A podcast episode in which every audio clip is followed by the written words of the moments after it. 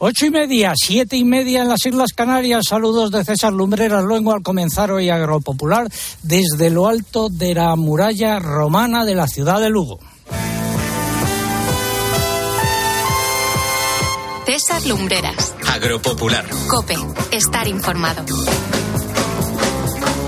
Como decía, es la emisión correspondiente al 9 de diciembre de 2023 y como decía, nos encontramos en lo alto de la muralla romana de la ciudad de Lugo, monumento emblemático de esta eh, ciudad, que además se puede pasear. Acabo de ver ahora a una persona eh, corriendo por lo alto de la muralla que nos saluda. Un saludo. Y saludo también al consejero consejero de Medio Rural de la Junta. Muy buenos días, señor consejero. Muy buenos días. Eh, un placer estar aquí eh, nuevamente en Galicia y en esta ciudad y en este lugar. No creo que haya tenido muchas ocasiones de comenzar un programa de radio desde aquí. Pues un placer también para nosotros teneros hoy aquí en una zona extraordinaria, la ciudad de Lugo, la cima de la muralla romana, efectivamente, un sitio extraordinario para comenzar un programa extraordinario también. Exacto, es la voz de don José González, que es el consejero, el consejero de Medio Rural de la Junta. Bueno, vamos a repasar los siete titulares correspondientes a esta semana. La nueva Secretaría de Estado de Agricultura y Alimentación resulta que no tiene competencias ni en agricultura ni en alimentación, solo en desarrollo rural eh, según el organigrama del Ministerio de Agricultura publicado el 6 de diciembre en el BOE. Bien podría llamarse esa Secretaría de Estado, Secretaría de Estado de Coros y Danzas. Luego lo explicaré. Desde esta semana la transhumancia en España es patrimonio cultural inmaterial de la humanidad ha sido declarada por la UNESCO. Nuestro país cuenta con 125.000 kilómetros de vías pecuarias que dan cuenta de la importancia de esta práctica. Y justamente eh, hoy aquí estamos en la muralla romana de Lugo, que también es patrimonio cultural, en este caso material de la humanidad. Hablaremos de este asunto con ganaderos y ganaderas de Navadijos en Ávila que son trashumantes. El diputado del PNV, Joseba Andoni Aguirreche, ha sido elegido de nuevo como presidente de la Comisión de Agricultura, Pesca y Alimentación del Congreso de los Diputados. En el Senado, Jorge Domingo Martínez Antolín del PP presidirá la de Agricultura, Ganadería y Alimentación. Asaja ha pedido la adopción de medidas estructurales en el sector del vino a la vista de su delicada situación. Entre ellas figura el arranque localizado de viñedo, el incremento de las prestaciones vínicas al 15% y una reducción del rendimiento de transformación de la uva. La Comisión Europea presentó el jueves su propuesta de revisión de las normas sobre transporte de animales de granja. Incluye límites en la duración de los viajes, un aumento del espacio disponible para los animales y normas en caso de temperaturas extremas. 134 países han firmado en la Cumbre del Clima una declaración política sobre agricultura sostenible. Se comprometen a revisar u orientar las políticas y ayudas públicas hacia el fomento de prácticas que reduzcan el impacto medioambiental al tiempo que mejoren los ingresos de los agricultores y ganaderos. Hablaremos eh, de ello con don Josep Pucheu, que ha estado allí. El aceite de oliva ha vuelto a subir debido a una oferta corta que no cubre la demanda. Me refiero a los precios en origen. El virgen extra está por encima de los 8.100 euros por tonelada y los cereales han continuado bajando en líneas generales. Además, el pregón, eh, que lleva por título Los coros y danzas de planas, las nuevas reglas para el transporte de animales y la transhumancia.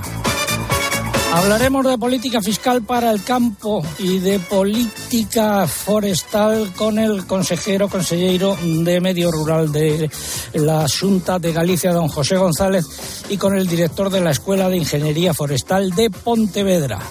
El consultorio de la PAC con Mercedes Morán y tendremos nuestras secciones habituales como son el comentario de mercados y la crónica de Bruselas. Adelantamos los titulares de la previsión del tiempo hoy en Lugo. Cielos cubiertos, ha llovido durante la noche. Afortunadamente no hace viento y amenaza lluvia en cualquier momento. ¿Y cuáles son los titulares del pronóstico? José Miguel Viñas, muy buenos días. Hola César, muy buenos días. Bueno, pues yo creo que lo importante es que vamos a ir notando el fin de semana cómo se templa bastante el ambiente en general, incluso de cara a los primeros días de la próxima semana vamos a hablar de calor a orillas del Mediterráneo. Lluvias, como bien decía, solamente y no muy importantes por allí por Galicia y por el extremo norte peninsular, en el resto bastantes nubes y algunas nieblas por la mañana.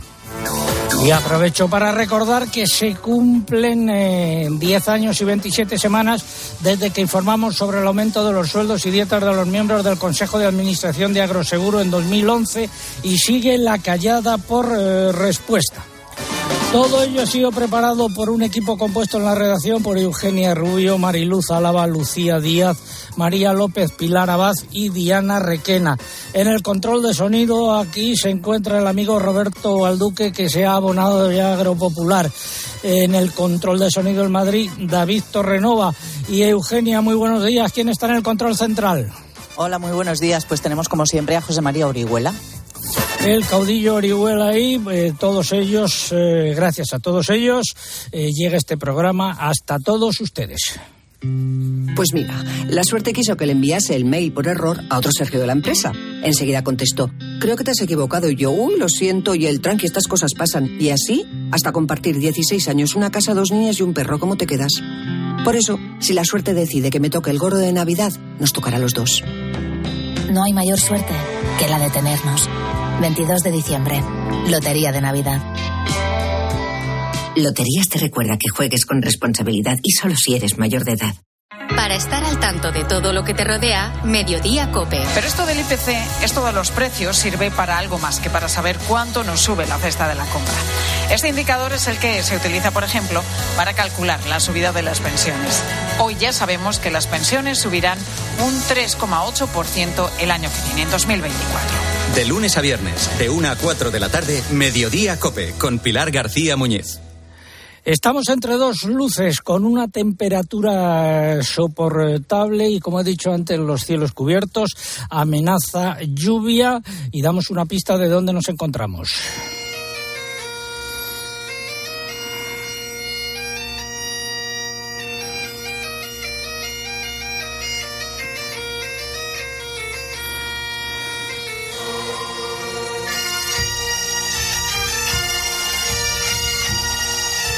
Estamos en tierras de Lugo y la pregunta de hoy de nuestro concurso es el monumento emblemático de Lugo, ciudad declarado Patrimonio de la Humanidad, y nos tienen que decir también de qué época es ese eh, monumento, eh, por lo tanto, el nombre y el apellido. Esa es la pregunta de hoy. Eh, ¿Qué es lo que están en juego? Pues tres lotes de productos agroalimentarios de calidad con denominación de origen y IGP que nos facilitan desde la Junta de Galicia. Y también tres camisetas correspondientes a la 40 temporada de Agropopular. Eso es lo que está en juego. Formas de participar a través de nuestra eh, página en internet agropopular.com.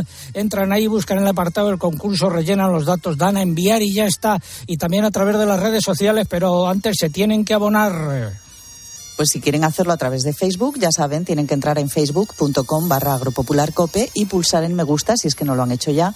Y si prefieren concursar a través de, a través de la red X, hacemos como siempre, vamos a twitter.com, nuestro usuario aquí es arroba agropopular y tienen que pulsar en seguir. Y además, como cada sábado, para concursar por esta red y poder optar al premio, es necesario colocar junto a la respuesta el hashtag o etiqueta que hoy es almohadilla agropopular trashumancia. Almohadilla agropopular trashumancia.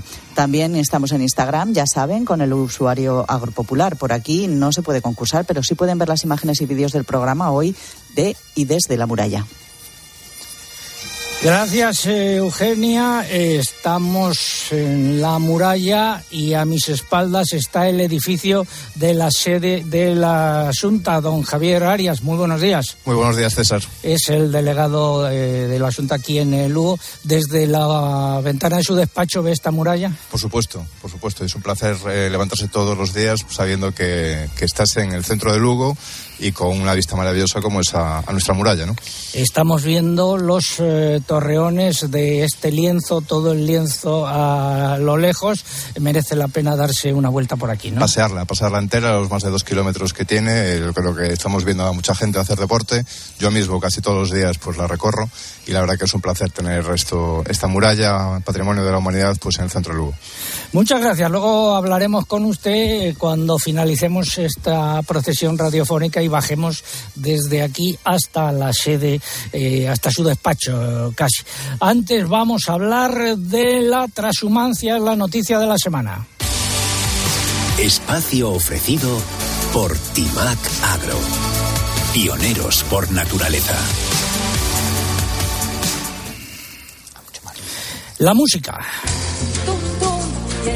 Una rosa y un clavel.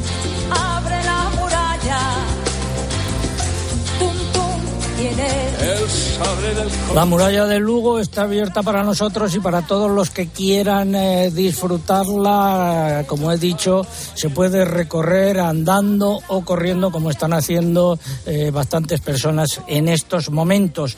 Es eh, patrimonio cultural de la humanidad y desde esta semana la transhumancia es también patrimonio cultural, en este caso inmaterial, de la humanidad. Así lo ha decidido el Comité de la UNESCO reunido en Botswana. La candidatura de la transhumancia era internacional y estaba liderada por España. Reconoce esta modalidad de pastoreo también en Albania, Andorra, Croacia, Francia, Luxemburgo y Rumanía, según han precisado desde el Ministerio de Cultura. ¿Algún dato más, Eugenia? Ya tenía este reconocimiento en Austria, Grecia e Italia, por lo que son 10 los países que comparten este patrimonio. España cuenta con 125.000 kilómetros de vías pecuarias que cubren todo el territorio peninsular y el de las islas, lo que pone de manifiesto que la transhumancia es una práctica extendida por todas las comunidades autónomas. Según el Ministerio, las técnicas de pastoreo tradicional y la ordenación de los pastos en el marco del derecho consuetudinario son elementos que la cultura transhumante ha ayudado a transmitir a lo largo de los años entre unos territorios y otros. Saludo ahora a un ganadero trashumante, don Miguel Ángel García Santana. Muy buenos días. Muy buenos días, señor César. ¿Qué tal estamos? Es ganadero trashumante en Navadijos, en Ávila, en Sierra de Gredos. A ver, explique usted a nuestros oyentes de forma breve lo que es la transhumancia. Bueno, pues la transhumancia, en primer lugar, buenos días a todos los oyentes de la cadena COPE por este programa que hace usted tan bueno. Eh, la transhumancia pues era una tradición que se hacía de toda la vida. Yo la hice la primera vez con 16 años recién cumplidos y porque en la Sierra de Gredos y toda la parte de, central y eso, pues la problemática que era antes, pues las nevadas que caían, que ahora mismo ya pues debíamos de estar con bastante nieve, cosa que ya no ocurre en los últimos años y se ha ido perdiendo un poco por ese motivo, pero vamos, se sigue haciendo. Sí, pero díganos en, qué consiste la transhumancia, que no nos lo ha dicho. En, llevar las vacas a la, Extremadura, a los pastos de invierno ahora que se aprovechan, eh, que aquí en la sierra, pues claro, quedan completamente todos tapados con la nieve. O sea que en invierno en la Sierra de Gredos llevan eh, los animales, en este caso eh, son sus vacas, ¿no? ¿Cuántas? Unas 200 vacas. Ah hasta, Extremadura. Sí, toda la parte de Badajoz, eh, Cáceres y la parte también de Castilla-La Mancha bajan bastante. Vale. Y luego vuelven desde eh, Extremadura en primavera a los pastos de Gredos, ¿no? Efectivamente, a partir del mes de junio, pues ya volvemos otra vez para arriba para aprovechar los pastos de aquí, que es el, y lo, siguen haciendo lo siguen haciendo a pie eh, salvo este año que lo están haciendo en camión por motivos sanitarios no Sí, porque nos han hecho el saneamiento un poco tardío, tarde y hemos tenido que llevarlas en camiones, pero vamos, se sigue haciendo, nosotros lo hacemos normalmente siempre andando, nosotros y más gente que, lo puede hacer. Hay gente que no puede porque no tiene gente, ya son mayores, somos mayores muchos de ellos y también lo vamos haciendo por menos ganas. Todo ya va quedando eh, para que la gente joven se implique en ello. Eh, luego hablaremos, para finalizar el programa, con una ganadera también eh, que lo hace que nos aportará algún detalle más. Supongo que satisfechos por esta declaración de la transhumancia como patrimonio de la humanidad.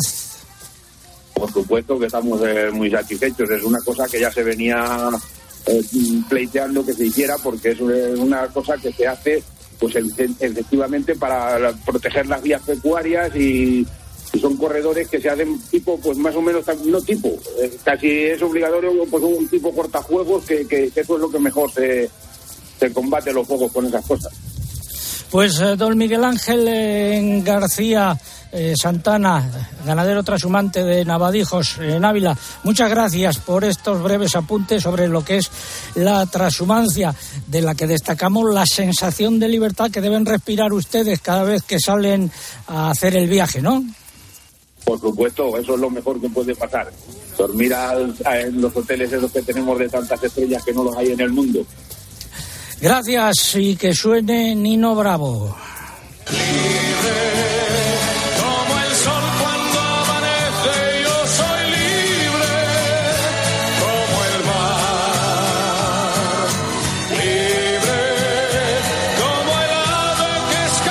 Queremos rendir homenaje con esta canción a uno de sus autores, Pablo Herrero, que fue miembro de los Pequeñiques y coautor de canciones eh, como esta y que ha fallecido esta semana.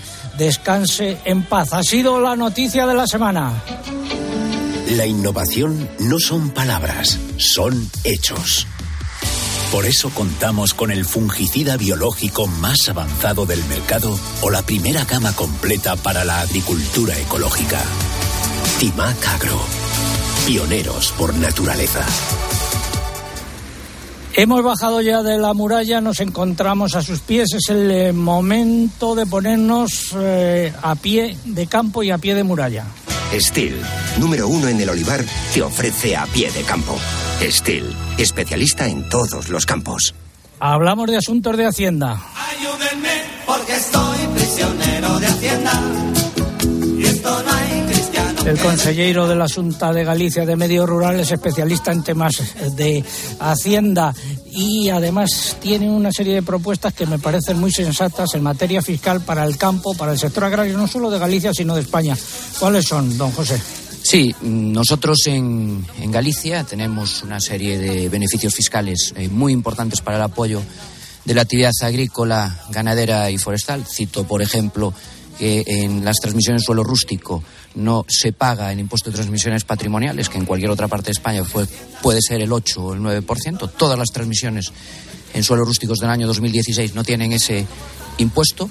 Hemos eh, realizado pues toda una serie también de eh, actuaciones en los impuestos propios y en los impuestos cedidos, pero creemos que es el momento en España que se asuma una legislación de discriminación fiscal positiva a favor de agricultores, ganaderos y silvicultores. Objetivos, eh, don César, en primer lugar, luchar contra el abandono, recuperación de tierra agraria, fomentar esa actividad agrícola, ganadera y forestal sostenible, pero la sostenibilidad en su triple vertiente medioambiental, económica y social, y por supuesto favorecer el asentamiento poblacional en el rural. Hay que luchar contra la despoblación y creemos que esos retos eh, pues bien merecen el que haya una legislación fiscal que apoye toda esta actividad. Explique en qué consiste eso de la discriminación positiva. Pues básicamente eh, creemos que desde el punto de vista fiscal se puede actuar mucho más en favorecer eh, la actividad, como digo, agrícola, ganadera y forestal. Podemos citar pues toda una serie de menos impuestos. Por supuesto, una serie de reducciones y deducciones en el impuesto sobre la renta de las personas físicas, en el impuesto sobre sociedades.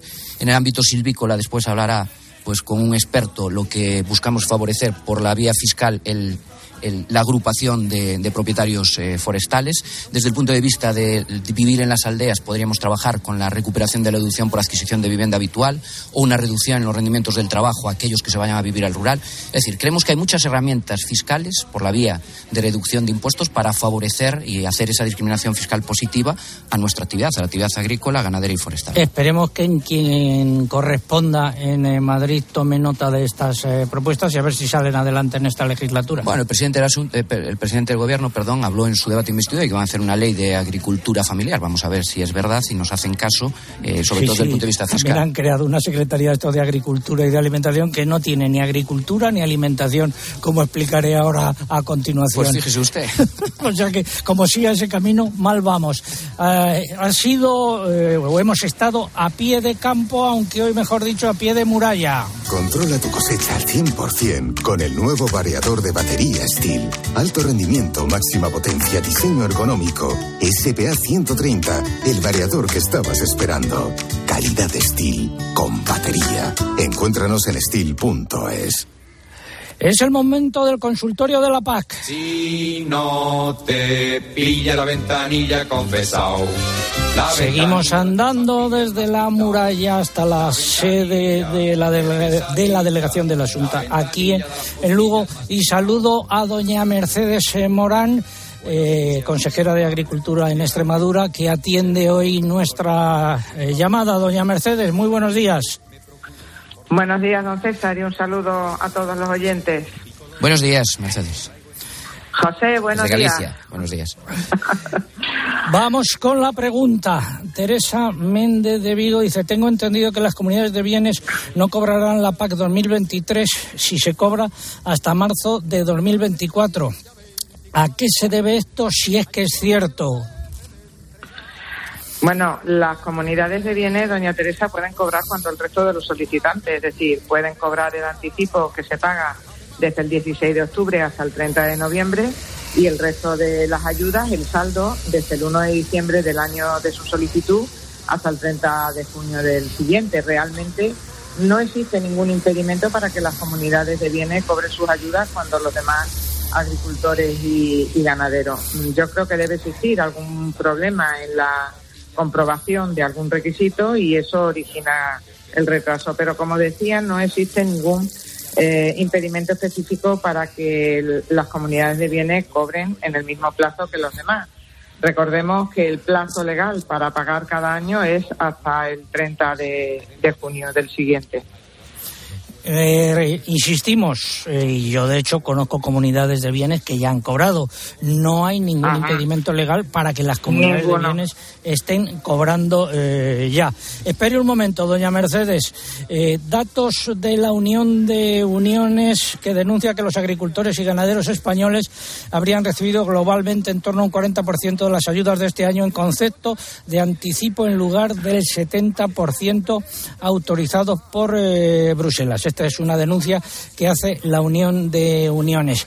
Doña Mercedes, eh, la veo a usted habiendo bailado en bastantes momentos de su vida esta canción que va a sonar ahora. Escuche.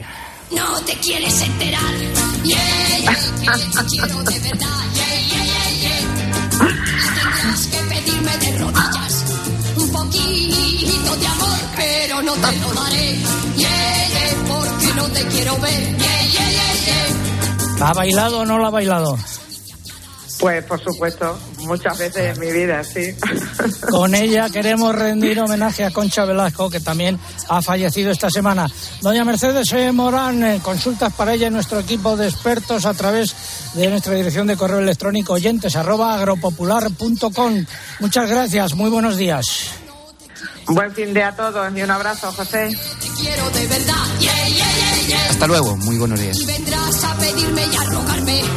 Y vendrás como siempre a Es el momento de hablar de los portavoces en el Congreso y en el Senado, Eugenia. Pues el pasado lunes se celebró la sesión constitutiva de la Comisión de Agricultura, Pesca y Alimentación del Congreso de los Diputados, que eligió de nuevo al diputado del PNV, Joseba Andoni Aguirrechea, como presidente.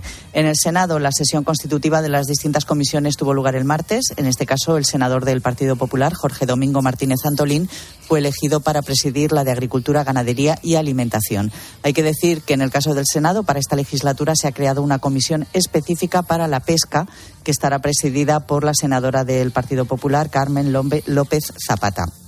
En cuanto a los portavoces de los principales partidos políticos en estas comisiones, Pedro Gallardo será el portavoz de Agricultura del PP en la Comisión de Agricultura, Pesca y Alimentación del Congreso y Milagros Marcos la de Alimentación. Los portavoces socialistas serán David Regades en Agricultura y Sergio Matos en Alimentación. Y en el Senado, los portavoces del Partido Popular serán Lorena Guerra Sánchez eh, para Agricultura, Juan Carlos García Diego para Ganadería y Antonio Luengo Zapata para Alimentación. Los del PSOE serán José Latorre de Agricultura, María José Villalba para Ganadería y Rafael Rodríguez Villariño para Alimentación. Y ahora vamos con los retales, las chapuzas y los pastiches. Retales, chapuza y pastiche.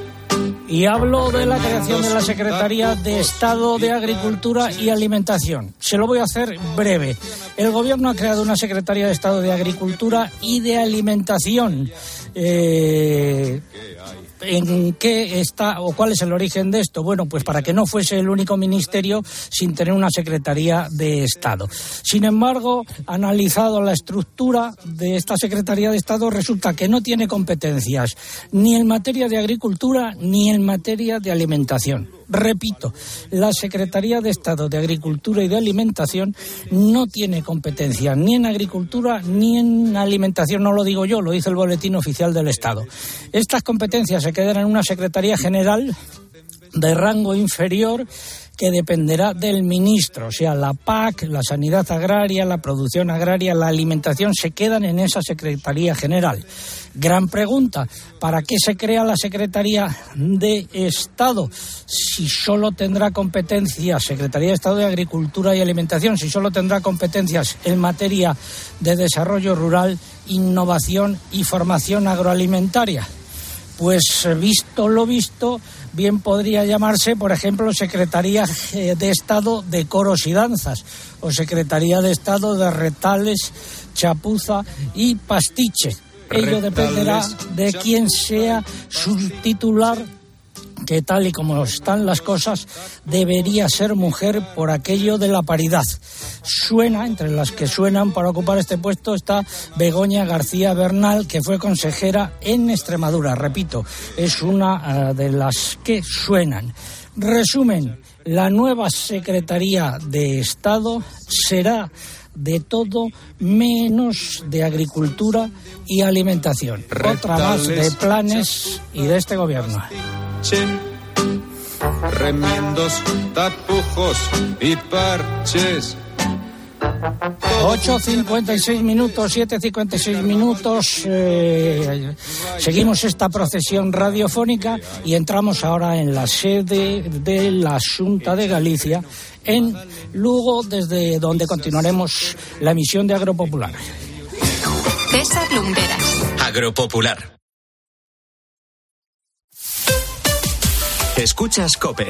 Y recuerda, la mejor experiencia y el mejor sonido solo los encuentras en cope.es y en la aplicación móvil. Descárgatela. Bodegas Protos, orgullosos de pertenecer a las 50 marcas más admiradas del mundo por Drinks International. Hazte ahora de legalitas y siente el poder de contar con un abogado siempre que lo necesites. Llama gratis al 900 605 o entra en legalitas.com. Esta temporada las suscripciones no volverán a ser lo mismo. Amazon Prime te trae Operación Triunfo, así como envíos rápidos y gratis. Todo por 4,99 euros al mes. Tengo que suscribirme ahora mismo. Entretenimiento en directo y envíos rápidos gratis. Todo por 4,99 euros al mes. Está en Prime, con restricciones geográficas. Consulta amazon.es barra Prime Terms. Codo a codo. Así salimos a la calle.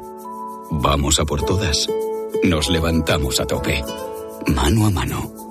Nos superamos una y otra vez. Nos reímos, nos emocionamos. Porque contigo nunca estamos solos. Después de 85 años trabajando por una sociedad mejor para todos, en Grupo Social 11 tenemos claro que la igualdad de oportunidades se hace desde el respeto, codo a codo. Grupo Social 11. En Toyota Profesional disponemos de una amplia gama de vehículos comerciales que se adapta a todas tus necesidades como profesional. ¿Que quieres un vehículo eléctrico de gasolina o diésel? Lo tienes. ¿Que lo buscas con carrocerías modulables? Lo tienes. ¿Que necesitas una garantía de hasta 15 años? La tienes. Toyota Profesional. Profesionales que cuidan de profesionales. Desde el corazón de la ribera del Duero, Bodegas Viña Pedrosa convierte la tinto fino en vinos de impresionante calidad y admirable regularidad. Con esfuerzo y dedicación, tras una rigurosa selección, su pasión por el terruño se refleja en grandes vinos y grandes añadas. Más de 50 países disfrutan de Viña Pedrosa con el sello inconfundible de los hermanos Pérez Pascuas. Viña Pedrosa, un selecto placer que no debe dejar de disfrutar. Pero qué ricos están estos tomates. Son nuevos, se llaman mar azul. ¿Qué pasa? ¿Que se cultivan en el mar? Sí, hombre, como el mejillón. Que no, que son de Motril, de la empresa hortícola Guadalfeo. ¿Y por qué son azules? Porque tienen antocianinas. Muy sanos. Y ricos. Tomates mar azul, la mar de sanos, la mar de buenos. Para acabar el día en la radio, El análisis y la reflexión de Ángel Expósito. En nuestro país se calcula unas 30.000 personas las que no tienen un techo. Es el caso de nuestra protagonista de hoy. Se llama Mamen. Es Estuvo viviendo ocho meses en la calle. Consiguió salir de esa situación y ahora vive en un piso compartido. De lunes a viernes, de 7 de la tarde a 11 y media de la noche, todo pasa en la linterna. Todo pasa en Cope.